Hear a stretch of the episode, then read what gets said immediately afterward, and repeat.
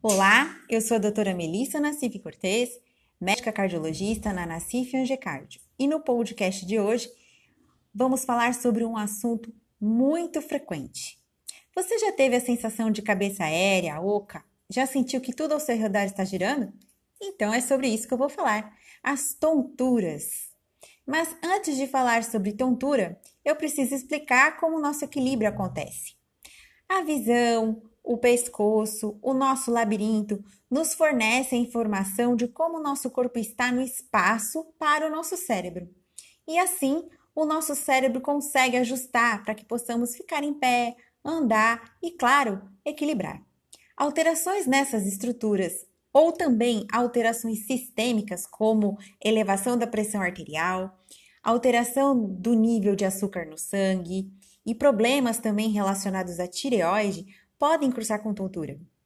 Existem alguns sintomas que, quando associados com características de tontura, auxiliam muito no diagnóstico do que está ocasionando essa tontura. Por exemplo, zumbido, náuseas, vômitos, dores de cabeça. Esses outros sintomas vão gerar um raciocínio clínico para que a gente consiga chegar na real causa da sua tontura. No entanto, existem sinais de alerta.